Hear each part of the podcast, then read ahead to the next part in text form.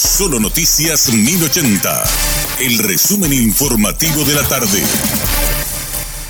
Hola, soy Richard Toñanes y este es el resumen informativo de la tarde. La Policía Nacional desmanteló un aguantadero de vehículos robados en la ciudad de San Bernardino. El propietario es una persona que cuenta con varios antecedentes y con orden de captura. Incluso se había fugado cuando iban a una audiencia en el juzgado de Luque. El jefe de investigaciones de Cordillera, Jorge Vidaled, explicó este viernes que en principio se llanó la vivienda por una orden judicial ante la falta de pago de un vehículo a una concesionaria, pero se terminó descubriendo que el sitio funcionaba como un aguantadero de vehículos robados. Al menos 12 personas fueron detenidas esta semana en Francia, España y Colombia en una inédita operación transatlántica para desmantelar una red de proxenetismo que explotaba sexualmente al menos a medio centenar de mujeres latinoamericanas, entre ellas paraguayas, en ciudades francesas. Las víctimas de entre 20 y 40 años eran principalmente colombianas y venezolanas, pero también de Perú y de Paraguay explicó este viernes la jefa de la Oficina Central para la Represión de la Trata de Seres Humanos. Familiares de un odontólogo denunciaron su desaparición desde el pasado martes en Concepción. El joven supuestamente fue para una entrevista a San Pedro y ya no se supo nada de él.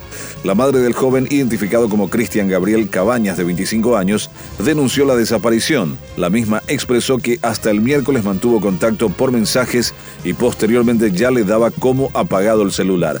La denunciante indicó que el lugar donde reside su hijo cuenta con cámaras de circuito cerrado que pueden ayudar para la investigación. Una niña de 10 años fue brutalmente golpeada por su padre según el informe del Ministerio Público. El hombre habría mandado a la niña a la despensa a realizar una compra, pero a su regreso se le había caído el vuelto de la compra, la suma de 50 mil uraníes, hecho que generó la molestia del adulto y arremetió contra su pequeña. La denuncia fue realizada por la madre de la niña, quien, indignada por el violento actuar de su pareja, rompió el silencio y reveló que también ella es víctima de violencia familiar, que es agredida física y psicológicamente por su pareja desde hace años, pero nunca realizó la denuncia por amenazas que recibía de este.